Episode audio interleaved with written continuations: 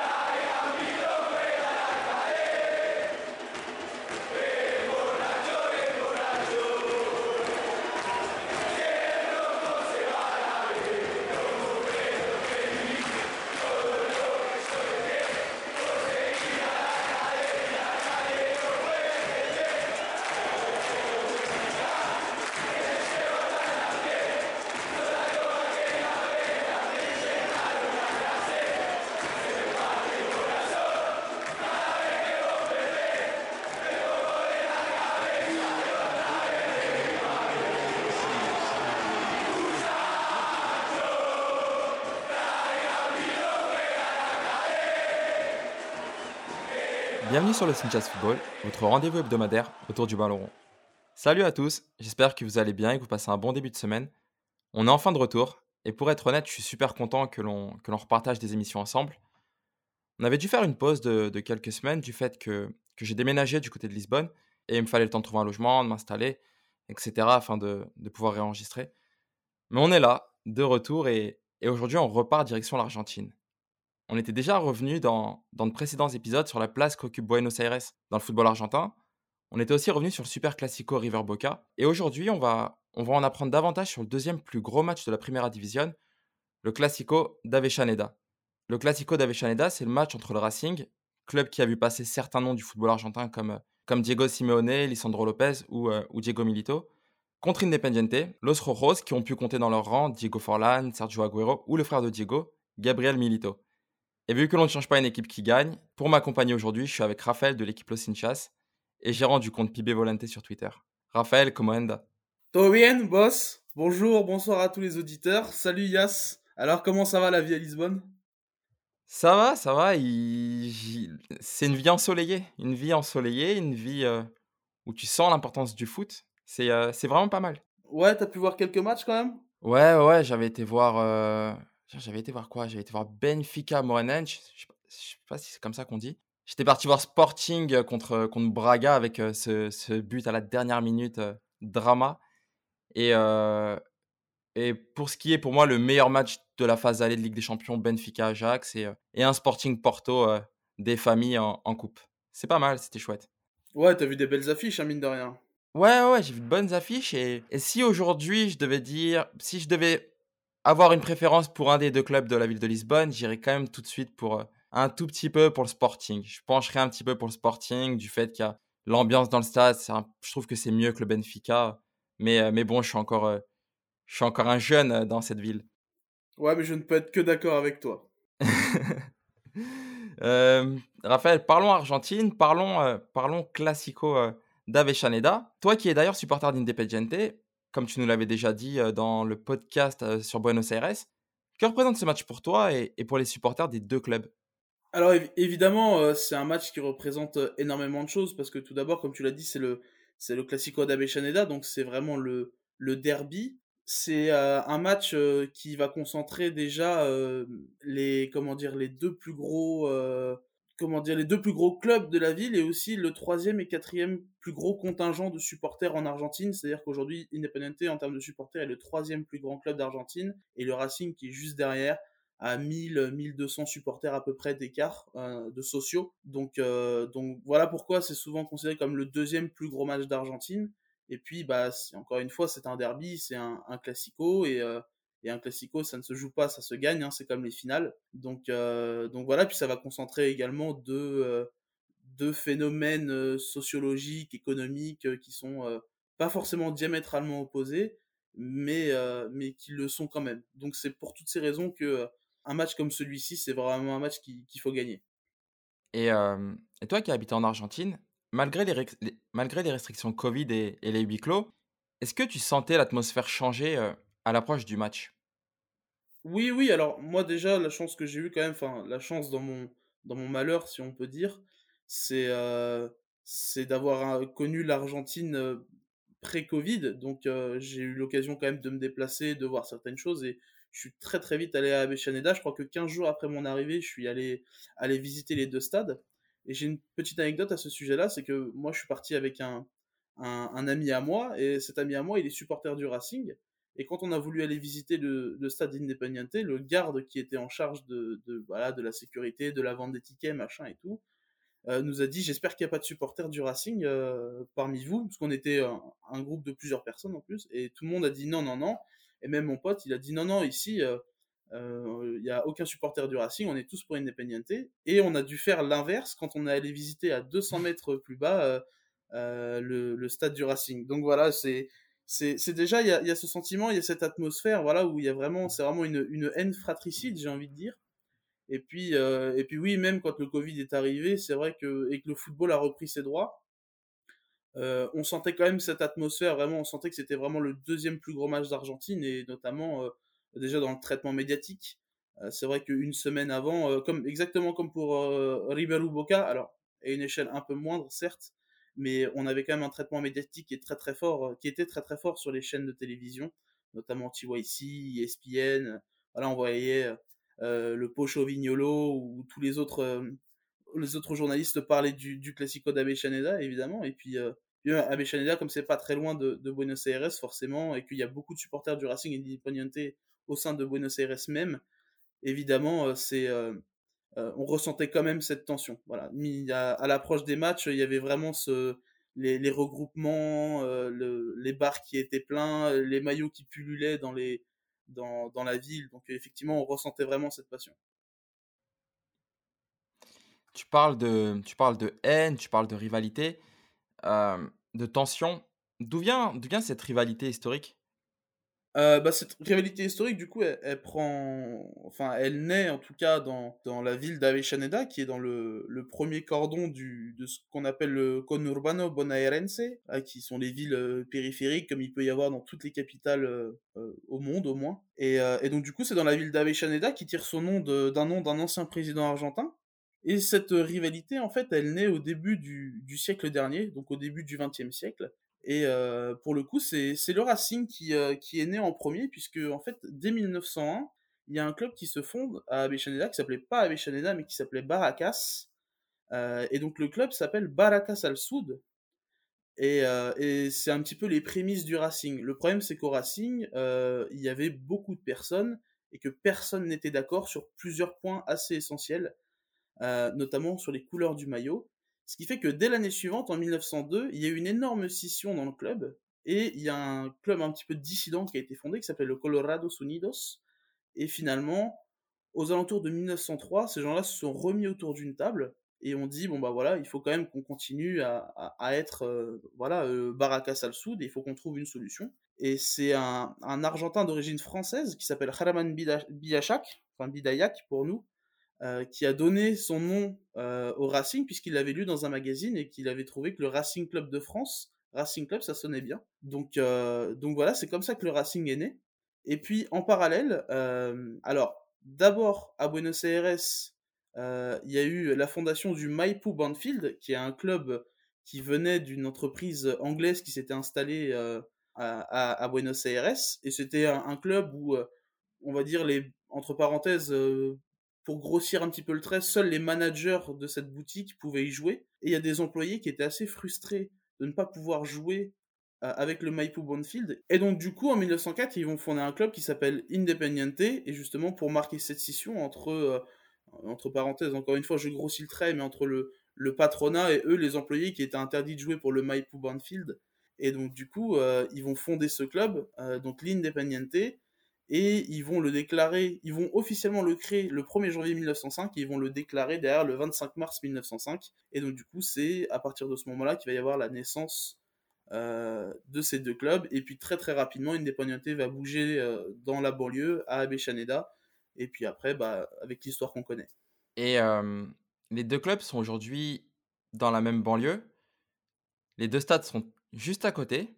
Il y a combien de mètres à peu près qui les séparent? Grosso modo, il y a 200 mètres d'écart. Vraiment, euh, c'est un petit peu l'avantage si euh, vous avez l'occasion d'y aller un jour. Euh, il y, a, il y a vraiment 200 mètres d'écart, oui, grosso modo, et, et vous faites les deux très très rapidement, quoi. Vous les voyez vraiment majestueux, imposants, directement en sortant de la gare. Enfin, moi, c'est ce qui m'est arrivé, donc... Ouais, c'est hallucinant. On pourrait comparer ça un petit peu à, à, ce qui se fait du côté de Liverpool entre Goodison Park et, et Anfield, qui sont juste séparés par, par un parc. Mais donc, il y a cette rivalité territoriale qui, qui, se, qui se crée. Et qu'est-ce qui fait que cette rivalité, en gros, qui n'est que territoriale à la base, devient une rivalité avec haine et tension, comme tu disais précédemment? Est-ce qu'il y, a, il y a des matchs, est-ce qu'il y a des, des matchs clés qui ont généré cette haine?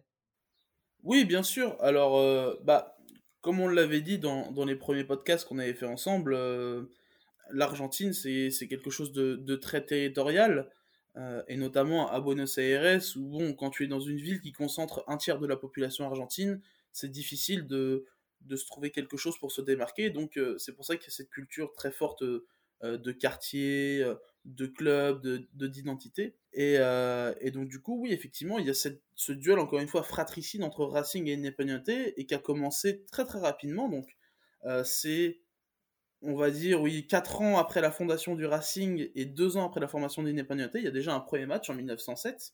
Et déjà, à l'époque, il y a une histoire qui est assez particulière, puisqu'il faut se remettre dans le contexte. Donc on est 1907, le Racing va être et un petit peu sur les prémices plutôt de la grande équipe qu'elle va devenir, avec euh, cette, fameuse, cette fameuse génération à l'ère amateur qui va quasiment tout rafler, qui va rafler 9 titres, tandis qu'Independiente est une toute petite équipe, très mauvaise, qui prend des 17, des 18, des 20-0 par n'importe quelle équipe qui se déplace ou qui reçoit. Et donc du coup, il y a ce premier affrontement, et au début du match, Independiente n'a pas assez de joueurs, et ne peut pas former une équipe entière. Et donc à l'époque, l'un des fondateurs du, du, du Rojo d'Independiente, euh, va voir le, Luis Carbone, qui est l'entraîneur du Racing, et qui lui dit bah, bah, écoutez, si vous voulez, nous on vous donne les points, mais on peut quand même jouer le match, on fait un amical parce qu'on n'a pas assez de joueurs, parce que c'est trop compliqué, et voilà. Et le Racing, qui lutte pour être champion, mais qui sait que normalement il devrait s'imposer face à une équipe qui est beaucoup plus faible qu'elle, refuse. Et ce qui se passe, c'est que Independiente est un petit peu piqué au vif, et première mi-temps, Independiente gagne 2-0. Donc en seconde mi-temps, pareil, le Racing est repiqué au vif, remonte à 2-2, mais au final, Independiente s'impose et remporte le premier Classico d'Avechaneda sur le score de 3-2. Et ce qui est très drôle, c'est que le même Luis Carbone, à la fin du match, est revenu voir les dirigeants d'Independiente pour leur dire, euh, voilà, on, peut vous racheter les points si vous voulez et tout. Et, euh, et pour le coup, c'est Independiente qui a refusé, et là, on peut vraiment considérer ça comme l'acte fondateur de, du Classico de Avellaneda. C'est ça parce que parce qu'à la fin, je crois que le Racing n'est pas champion. Non, le Racing n'est pas champion. C'est un club qui a disparu aujourd'hui maintenant, mais euh, c'est Alumni. Ouais. Et euh, juste, je préciserai un petit truc, c'est que l'entraîneur du Racing refuse de, de, donner les points parce que comme tu dis, bon bah, il, il, va, il pense prendre les points, mais surtout, il se dit, on va leur mettre plein de buts. Et c'est peut-être tous les, tous les buts qu'on leur mettra qui feront la différence au classement pour, pour le Racing. Et finalement, bon, bah, le Racing n'est pas champion. et comme tu dis, on est aux prémices d'une grande rivalité. Et après, est-ce qu'il y a eu d'autres éléments fondateurs de, à travers le temps de, de, cette rivalité?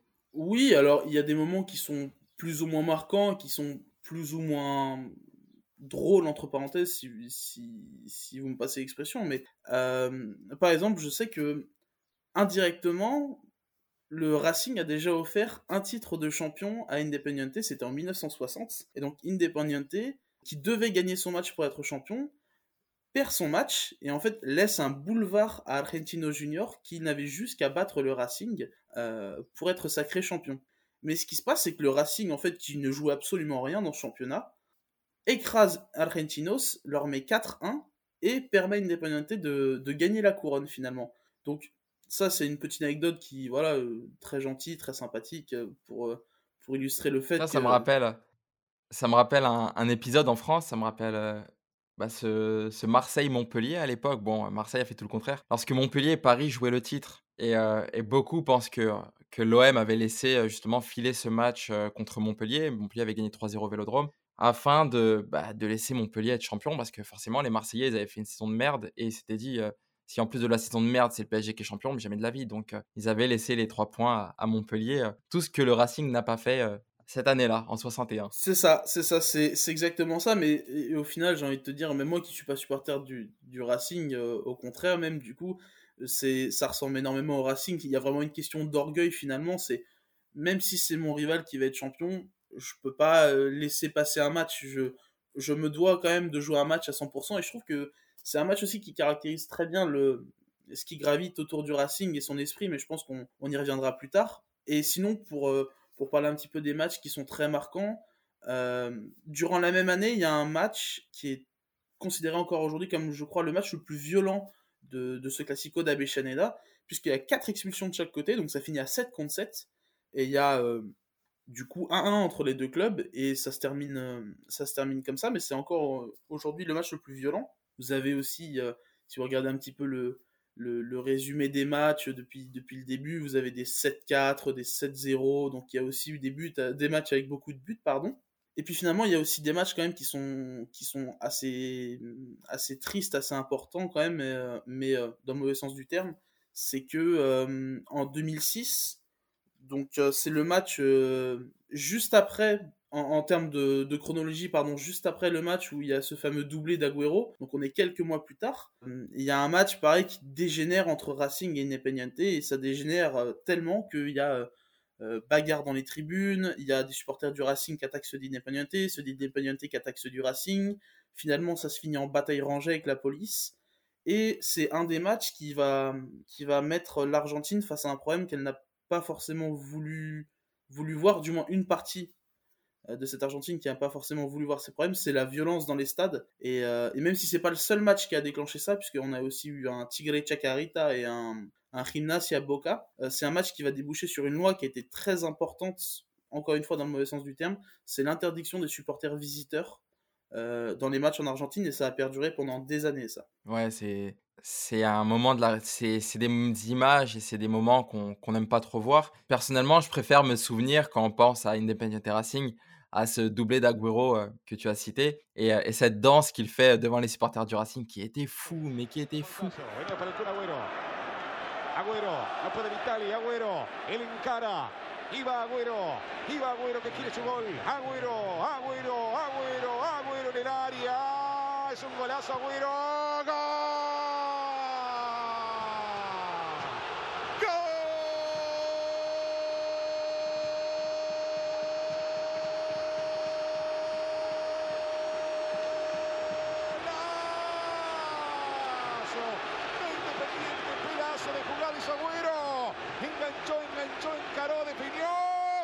Independiente 4, Racing 0. En 37 de este segundo tiempo, el broche de oro lo pone el Kun Agüero. Oui, bien sûr. Et, euh, et si on prend de la hauteur et que l'on se place à l'échelle nationale, quelle est la place des deux clubs au sein du football argentin? Euh, bah c'est euh, donc déjà ils font forcément ils font partie des cinq grands euh, ce qui est euh, ce qui est une consécration suprême évidemment hein. faire partie des cinq grands c'est un, un, label de qualité et ça prouve que tu as une grande histoire tu as un gros palmarès c'est ça prouve ton importance. Et puis comme je disais tout à l'heure c'est que Independiente représente à l'heure actuelle selon les derniers sondages qui sont sortis il y a, il y a quelques semaines c'est le troisième plus grand club d'Argentine et ça représente quasiment 100 000 socios euh, tout comme le Racing qui est quatrième et qui je disais doit avoir 1200 ou 2000 euh, sociaux d'écart à, peu près donc c'est le quatrième club le plus grand d'Argentine et, euh, et c'est pour ça ça concentre comme pour River Boca à une échelle moindre ça concentre ça concentre énormément de supporters et ça draine énormément de, de gens. Donc c'est pour ça que c'est considéré comme le, c'est souvent considéré comme le deuxième plus grand match d'Argentine. Ouais, tu m'étonnes. Et, et, en termes de palmarès, ça vaut quoi finalement ces deux clubs? Euh, c'est alors ce qui est très particulier, c'est que si on regarde les palmarès, donc c'est deux palmarès qui sont qui sont gigantesques. Hein, c'est euh, c'est pareil de ce côté-là, il n'y a plus rien n'est à prouver pour les deux clubs. mais c'est marrant parce que c'est deux clubs qui se complètent et donc, encore une fois, ce qui est paradoxal, puisque c'est deux clubs qui sont sans cesse détestés, mais du coup qui se complètent, c'est que Racing, si on fait un comparatif purement Racing Independiente et qu'on occulte les autres clubs autour, Racing c'est celui qui a la plus grosse notoriété, on va dire, sur la scène nationale, puisque c'est celui qui possède le plus de championnats. Actuellement, à l'heure où on enregistre, du coup, le Racing a 18 championnats, tandis qu'Independiente n'en a que 16. Alors, les mauvaises langues du côté d'Independiente diront que le Racing a gagné la majorité de ses tournois durant l'ère amateur, mais euh, il faut pas oublier que ça compte et que euh, ça reste quand même une très grosse équipe puisqu'il l'a gagné euh, notamment quatre fois de suite entre 1915 et 1918. Donc ça compte hein, pour moi. pour moi, il n'y a aucun souci là-dessus. même sur le, terrain des coupes nationales, le Racing a 4 coupes de plus que le que puisque le Racing a 13 coupes et Independiente en a 9. Mais par contre, sur le plan euh, intercontinental, c'est Independiente qui domine, qui écrase même euh, le, Racing, puisqu'en termes de Libertadores, Independiente a 7 Copas, tandis que le Racing n'en a qu'une seule et on n'en a pas gagné depuis quasiment 60 ans. Et c'est pareil pour, euh, pour toutes les autres coupes, que ce soit Sudamericana ou la Coupe intercontinentale. Donc, donc c'est deux clubs qui se détestent, mais qui se complètent, puisqu'il y en a un qui est plus fort sur la scène nationale et l'autre qui est plus fort sur la scène intercontinentale. Ça rappelle pas mal de enfin, ça me fait toujours penser à au Milan AC et à la Juventus. le Milan qui, qui brille sur la scène européenne, tandis que la la Juve, c'est plus sur la scène, nationale et et le Racing a une Libertadores. Oui. Mais le Racing a gagné la première Libertadores argentine, si je ne dis pas de bêtises. Alors non, c'est Independiente qui a gagné la première Libertadores de de l'histoire de l'Argentine. Par contre Là où t'as pas foncièrement tort, c'est que Racing a remporté la première Copa euh, euh l'Intercontinental. Exact. Voilà, c'est celle contre le Celtic Glasgow qui remporte et c'est la première de l'histoire de l'Argentine. Et si tu veux, euh, la Copa Intercontinental euh, en Argentine, même en, Amérique du Sud globalement, c'est très important puisque c'est aussi ce qui te permet de mesurer au club européen et de voir où t'en es. C'est-à-dire est-ce que tu, tu, es supérieur à eux, puisque c'est pas qu'il y a un complexe, euh, j'appellerais pas ça un complexe d'infériorité, mais disons que l'Europe c'est toujours vécu comme le Graal. Déjà, tu, quand tu vois les joueurs qui te parlent d'Europe, qui ont des envies d'Europe, c'est toujours un petit peu la suite logique. Donc en fait, quand tu te mesures à des clubs, à des clubs européens, il y a vraiment toujours euh, cette, euh, cette volonté de, de voir où t'en es, de voir si tu peux les regarder dans les yeux ou si au contraire tu vas te faire euh, éclater un petit peu pour parler crûment. Et donc du coup, quand le Racing, le Racing va jouer, euh, va jouer face au Celtic Glasgow, qui est le vainqueur de la Ligue des Champions à l'époque, et à l'époque ça, se disputait sur un match aller-retour, et euh, si t'arrivais pas à te départager sur les deux matchs, tu faisais un troisième match, et le Racing s'est imposé 1-0 sur un but de Cardenas sur le troisième match, et a soulevé la, première Copa Intercontinentale de, l'histoire de l'Argentine, et c'est pour ça que c'est devenu l'un de ses surnoms, c'est euh, le premier grand, El Primer Grande à jamais les premiers, comme il dirait euh, dans le sud de la France. C'est ça. Euh, à l'instar de l'Olympique de Marseille, c'est aussi les mêmes couleurs de maillot. C'est le bleu ciel et, blanc. Euh, comme River et Boca, on a vu que les deux clubs, le Racing et Independiente, viennent du même quartier, du même coin. mais ont des couleurs diamétralement différentes et opposées. D'où elles viennent? Pourquoi le maillot du Racing, c'est un maillot bleu ciel et, blanc et pourquoi Independiente c'est le rouge? Alors bon, politesse oblige, je vais commencer par le Racing, mais euh, en fait les couleurs célestes et blanches du Racing, euh, c'est un hommage avant tout à l'Argentine. Et pour comprendre pourquoi, donc il faut se replonger un petit peu, comme je disais tout à l'heure, dans la, dans la fondation du Racing. Et euh, quand il y a le club de, de Baracas, que c'est pas encore le Racing et qu'il y a la scission, quand ils se remettent autour d'une table pour euh, relancer un petit peu le club, donc ils trouvent le nom Racing et ils se posent la question des couleurs. Et notamment, le Racing avait déjà utilisé pas mal de couleurs, donc il y avait eu un maillot blanc tout au début, après il y a eu euh, euh, le maillot couleur Peñarol, donc jaune et noir, puisque Peñarol à l'époque était le club vraiment dominant sur la scène, continentale et a influencé tout le monde. Il y a beaucoup de beaucoup d'équipes qui ont eu le, le maillot de Peñarol. Et puis après, ils ont tenté quelque chose euh, un peu couleur céleste, mais en même temps rose. Euh, c'était un petit peu, c'était un mélange un petit peu particulier. Et en fait, 1910 euh, est arrivé et les questions, la question de la couleur était toujours pas réglée. Et finalement, ils se sont dit pourquoi est-ce qu'on prendrait pas les couleurs de l'Argentine en hommage à la Primera Junta, qui est donc la première junte, qui est un petit peu l'équivalent du premier gouvernement officiel de l'histoire de l'Argentine, libéré de la couronne espagnole. Donc ça c'est pour les ça c'est pour les couleurs du Racing. OK. Alors Independiente c'est on va dire un peu plus un peu plus simple, un peu plus cohérent. Il faut savoir qu'encore une fois, dans l'Argentine du début du siècle dernier, donc au début du XXe, euh, on a une très très forte influence anglaise. et notamment à travers le football. Et vous avez beaucoup d'équipes qui, à l'époque, étaient des équipes très conquérantes. Donc, tout à l'heure, on a parlé d'Alumni, mais il y, avait, il y a des équipes britanniques et écossaises comme la St. Andrews, l'Omas Athletic ou même Alumni, justement, qui sont des équipes avec, avec une très forte concentration de Britanniques, même qu'avec que des Britanniques, et qui dominaient et qui écrasaient le championnat.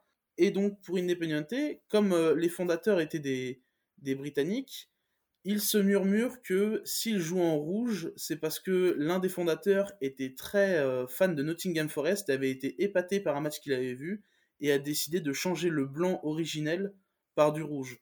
Mais il y a une théorie qui, serait, qui se rapprocherait peut-être plus du, vrai et qui correspond. Euh, c'est un peu la même théorie qu'il y a à Trentino Junior, c'est que le rouge serait plus proche de la couleur euh, du socialisme, qui était un petit peu l'idéologie de d'Independiente. Et je terminerai juste par dire que cette, en fait, cette influence anglaise, euh, elle a commencé à prendre énormément de poids justement dans la société argentine, notamment euh, bah, pour tout ce qui est industrie, enfin euh, politique, industrie, voilà. Et donc du coup, ça a énervé un petit peu les Argentins. On a eu la première montée du d'un certain patriotisme, d'un certain nationalisme, et le Racing a été l'un des premiers porte-étendards de ce nationalisme, déjà en choisissant ces couleurs-là, mais aussi en étant la première équipe d'Argentine à remporter un championnat sans avoir un seul Britannique dans son équipe. Donc il y a une opposition aussi ici qui est diamétrale entre un club qui assume pleinement son héritage britannique et un club qui cherche à se débarrasser justement de cette influence britannique dans le pays,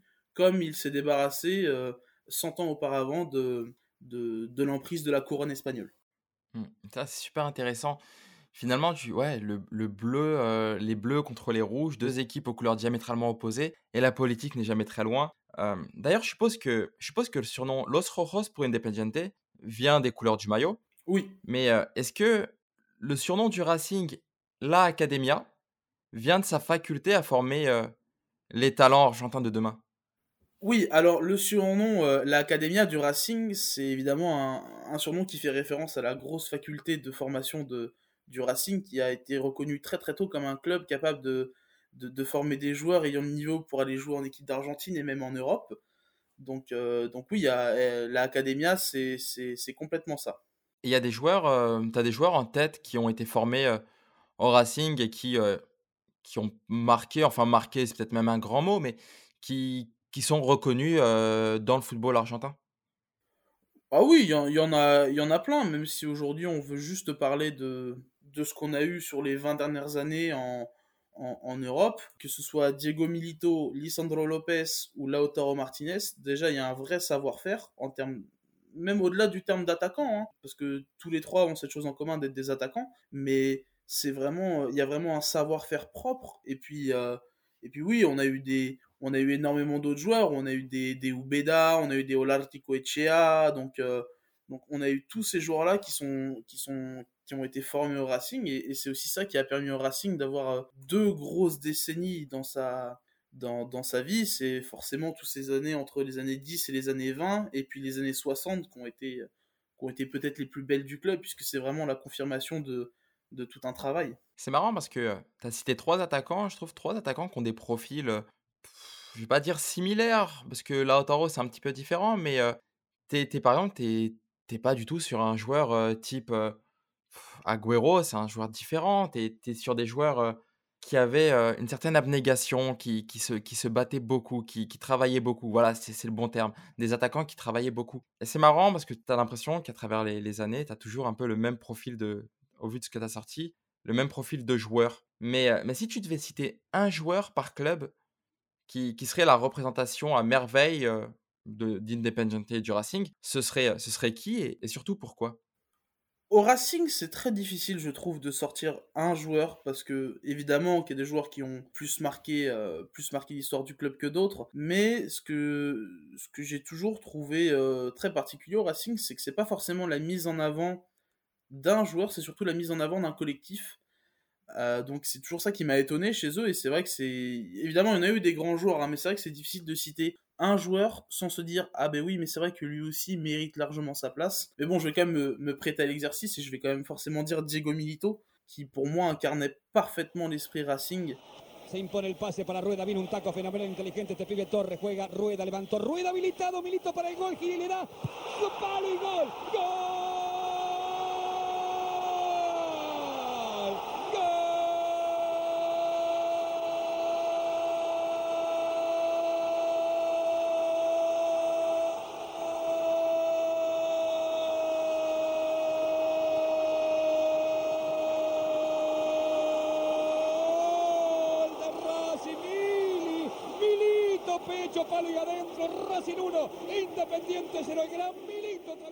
C'est quelqu'un qui a émergé dans un Racing qui était à deux doigts de la mort finalement, parce que faut le rappeler, le Racing en 1999 est à deux doigts de mourir, est en, est en pleine banqueroute, à 66 millions de pesos de dettes et dans l'incapacité de rembourser ses dettes. Et en fait, il a été placé sous la juridiction du tribunal de commerce, toutes ses dépenses étaient contrôlées, encadrées, ils ont commencé à vendre des biens, des actifs, donc euh, ça a été une situation qui était très très compliquée.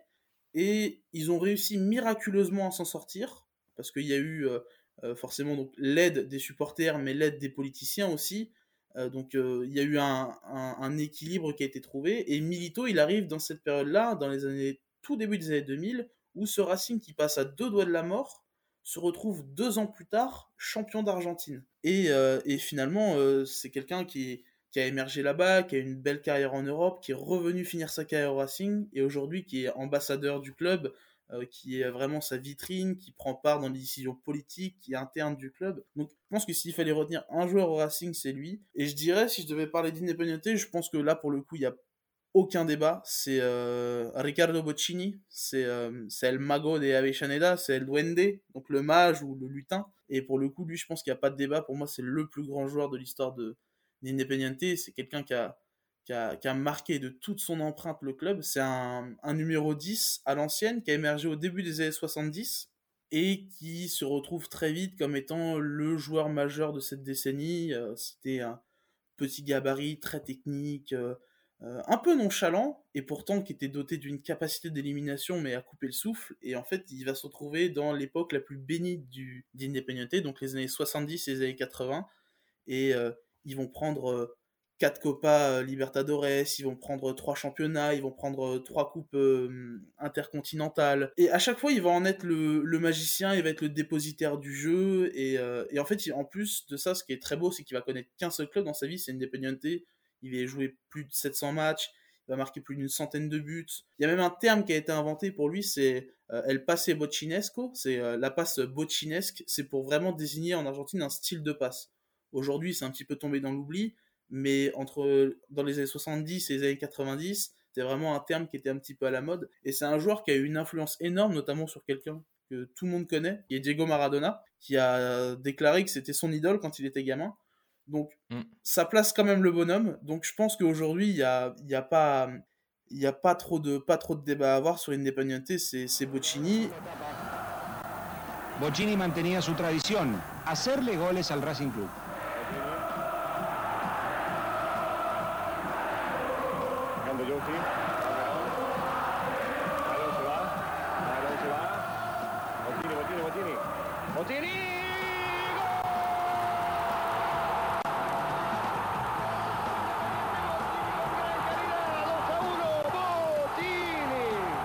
Et j'ajouterais juste pour terminer sur lui que euh, c'est un joueur qui est tellement formidable et qui a tellement marqué Independiente que aujourd'hui le stade d'Independiente, depuis le 5 décembre 2021, euh, s'appelle non pas l'Estadio Libertadores d'América, mais Libertadores d'América Ricardo Enrique Boccini. C'est pour vous dire à quel point l'homme euh, a marqué le club. Mais ça place, ça place un homme, et j'avais lu un livre sur Maradona, où, où en fait, ouais, Boccini et Maradona voue un culte à Bocini et Bocini, joueur d'un seul club. Et un truc que j'aime beaucoup avec les joueurs argentins, c'est que ils ont beau partir en Europe, tu vois, même un joueur comme Tevez peut faire Manchester United, Manchester City, mais en fait, quand ils reviennent à la maison, ils sont... il y a toujours cette, cette attache à la maison. Et comme lors du podcast Boca River, j'ai la même question. Est-ce que historiquement, les deux clubs ont eu tendance à organiser des transferts entre eux?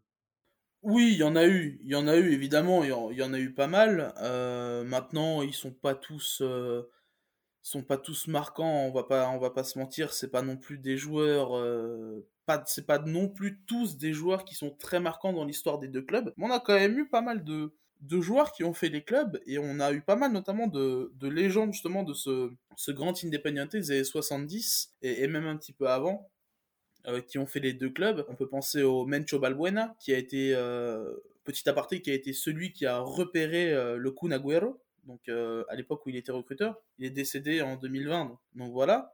Mais donc il y a eu lui, le Mencho Balbuena, il y a eu José Pastoriza qui a été plusieurs fois entraîneur d'Independiente après sa carrière on a eu Serisuela, on a eu aussi Nestor Clausen, champion du monde 86 avec l'Argentine, qui, euh, qui est formé à Independiente et qui a eu l'occasion de faire euh, Independiente et Racing aussi à la fin de sa carrière. Et puis, euh, on a eu l'actuel entraîneur d'Independiente, Eduardo Dominguez, qui lui aussi est passé par les deux clubs dans un transfert direct. Donc oui, les, les, deux clubs font des transferts directs. Euh, même si c'est pas non plus euh, des joueurs euh, très majeurs comme on a pu avoir aussi à, à, River et Boca. Money first, ouais, business first, mais, mais récemment, donc finalement, il n'y en a pas eu sur les dernières années. Non, il n'y en a pas eu de. Il y a eu. Non, même pas. Il y en a, il y en a pas eu. Il y en a pas eu. En, tout cas, de transfert direct, il n'y en a pas eu parce que sinon, des joueurs qui ont porté les deux maillots, euh, actuellement, par exemple, vous avez Lionel Miranda au Racing qui lui a été formé à Independiente. Mais sinon, en, transfert direct, euh, mm. sur les cinq dernières années, j'en vois pas. On arrive, euh, Raphaël, on arrive sur la fin de, de, ce, de cette émission. Et, on a beaucoup, beaucoup, beaucoup parlé de Milito. Ouais. On a beaucoup parlé de passion, et, et je me souviens qu'au début des années 2000, il y avait les frères Milito qui se déchiraient sur le terrain, aux grandes dames de leurs parents. Gabriel qui jouait défenseur central du côté d'Independiente et Diego qui jouait attaquant de pointe donc du côté du Racing. En 2003 d'ailleurs lors d'un classico, tu as, tu as Diego donc sous les couleurs du Racing qui, qui s'approche du but et là tu as Gabriel qui le fauche. Une grosse faute que, que l'arbitre Horacio Elizondo ne voit pas. Si je te dis Horacio Elizondo, ça te parle? Oui, bah déjà évidemment c'est un arbitre qui est très connu, ne serait-ce que sur le point de point de vue international, mais c'était déjà aussi, si je te dis pas de bêtises, l'arbitre qui était là justement dans ce match fatidique dont, on parlait tout à l'heure, là le 13 août 2006, le match qui dégénère. Et si je te dis pas de bêtises, normalement c'est lui l'arbitre. C'est fort probable. Euh, là t'es trop, là t'es trop pointilleux pour moi. Horacio Elizondo, pour moi et pour tous les Français c'est surtout l'arbitre qui a mis carton rouge à Zidane en 2006 contre l'Italie. Évidemment, je, pensais que tu voulais parler de juste de foot argentin, mais évidemment, comment oublier ce, ce terrible carton rouge qui encore aujourd'hui est une plaie ouverte dans le cœur de chaque Français. Exactement, et, et au passage, même là, Elizondo n'avait pas vu la faute, mais ça, ça ne l'avait pas empêché de, de sortir le rouge et d'expulser euh, Zinedine Zidane, le grand. Mais, euh, mais revenons-en à ce match de 2003. Donc je disais, Elizondo ne voit pas la faute de, de Gabriel, et d'un coup, tu as Diego qui pète les plombs, et qui demande à l'arbitre de sortir le rouge contre Gabriel, son frère. Et là, devant l'arbitre qui était mort de rire, t'as les deux frères qui commencent à s'insulter. Euh, j'ai vu les insultes, bon, je les répéterai pas, mais, franchement, c'est drôle. Et ce qui est vraiment drôle, c'est que l'arbitre rigolait, mais Horacio Elizondo, avant d'être arbitre, c'était le prof de sport de Gabriel et de Diego Milito.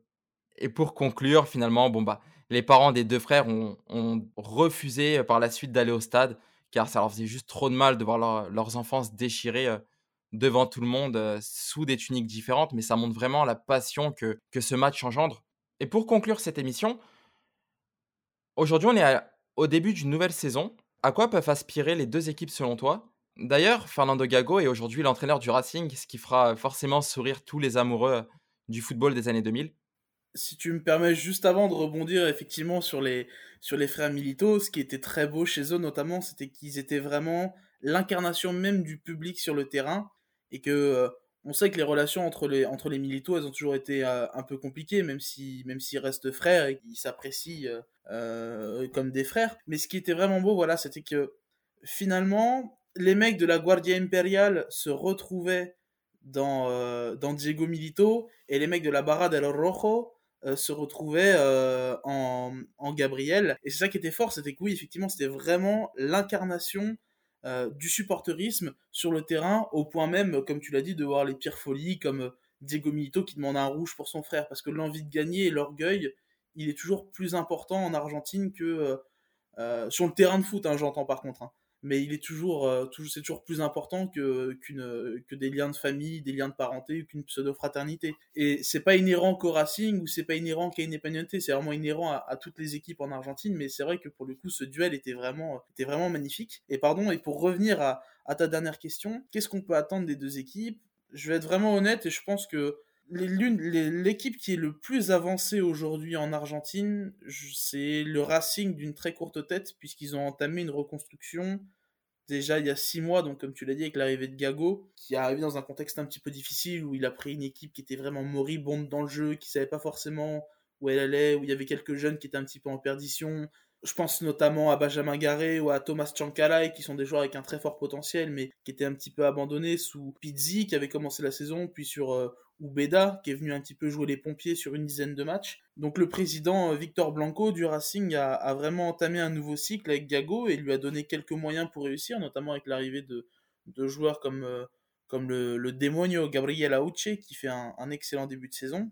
Alors que Independiente lui justement est en train de commencer un petit peu sa saison de transition, c'est-à-dire que là, le, la période des transferts s'est pas forcément bien passée, puisque si Independiente a récupéré des sous, de, notamment venant de la vente d'Alan Belasco à Dallas, euh, il n'a pas pu les réinvestir dans l'effectif, mais il ça, lui a surtout servi à, à réinvestir euh, dans les dettes qu'il avait contractées. il avait contracté pas mal de dettes, euh, notamment au, Club América, par exemple, dans le transfert de, Silvio Romero, et puis il y, en a, il y en a encore deux ou trois autres, donc c'est un petit peu compliqué. Donc là, Independiente est plus dans une saison de transition. Il y a un effectif qui est un petit peu léger, mais qui, qui a quand même de, deux, trois bons joueurs. Je pense notamment à, à, à Barreto en défense centrale.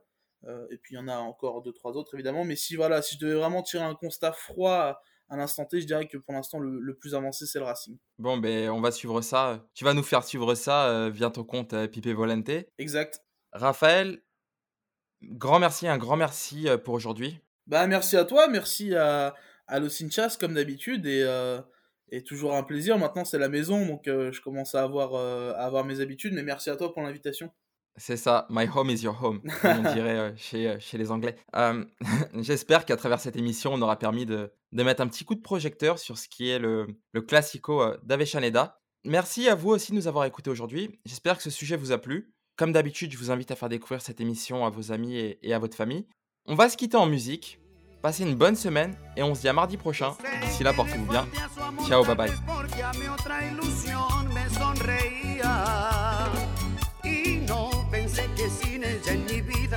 acabaría el mundo.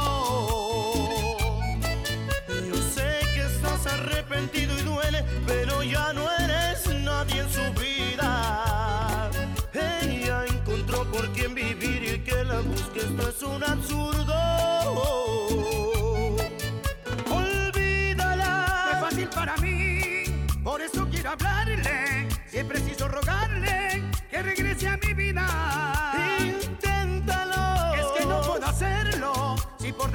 sueños me cause mil